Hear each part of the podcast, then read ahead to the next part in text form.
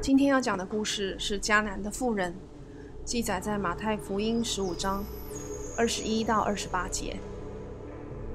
耶稣离开那里，退到推罗西顿的境内去。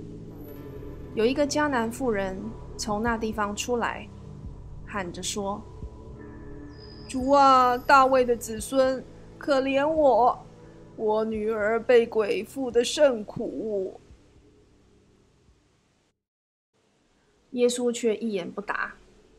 门徒进前来求他说：“这妇人在我们后头喊叫，请打发她走吧。”耶稣说：“我奉差遣，不过是到以色列家迷失的羊那里去。”那妇人来拜他说：“主啊，帮助我。”他回答说：“不好拿儿女的饼。”丢给狗吃。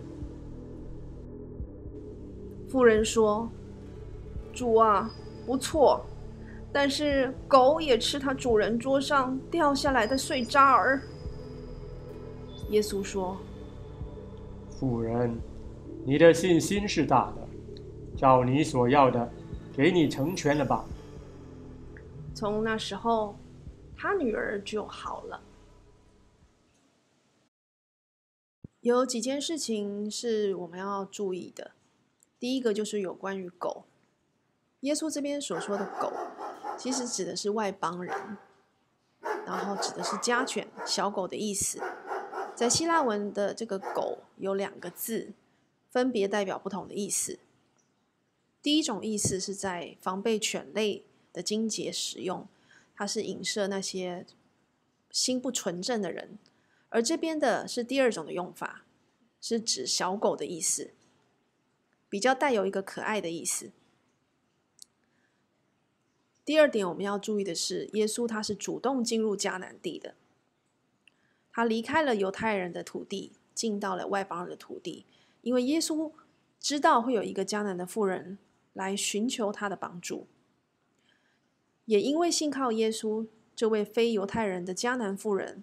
他所求的，得到耶稣的应允。迦南的妇人的故事，它预表了一个种族的在信仰上面的一个呃平等了，就是不论是不是犹太人，在旧约时代，只有犹太人能够进到神的国，但是在耶稣来临后的这个新约的时代，任何种族的人，只要愿意听从。耶稣拯救的这个计划，他的福音顺服，照着所谓听道，就是听耶稣基督的话语，还有行道，啊，然后悔改过去的罪，然后承认耶稣基督是神的儿子，最后透过这个受浸的仪式，以水的洗礼来象征耶稣的宝血洗净我们过去的罪，我们就可以呢，不再做。外人和客旅，而是与圣徒同国，成为神家里的一份子。所以迦南的妇人就预表了这样的一个福气和机会的一个来到。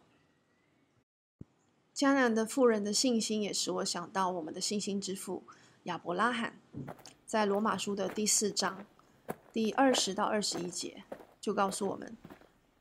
亚伯拉罕不因为他自己的身体已经衰老，然后撒拉的生育已经断绝，他就对神应许他会有一个后代的这样的承诺而感到怀疑。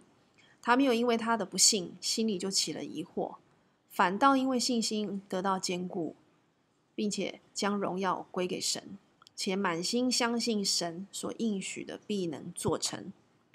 所以迦南的妇人在。当时那样的一个背景，他虽然是外邦人，照理说他没有一个成为这个神国中一份子的这个权利，可是他因为信耶稣是神的儿子，他心里面没有疑惑，反而展现了莫大的这个信心，就好像亚伯拉罕一样。迦南的妇人也使我想到这个耶稣所说的话，他说。给儿女的饼不好给狗吃，这样一句不悦耳的，可以说是刺耳的话语，迦南的妇人却能够忍受，并且不受到这个移动，不受到动摇。那其实耶稣他在约翰福音的第六章，在喂五千人吃饼的这个场合，他也同样呢说了一些话来试验腓力。他问他的门徒要如何喂饱这五千人，可是他的门徒在当下。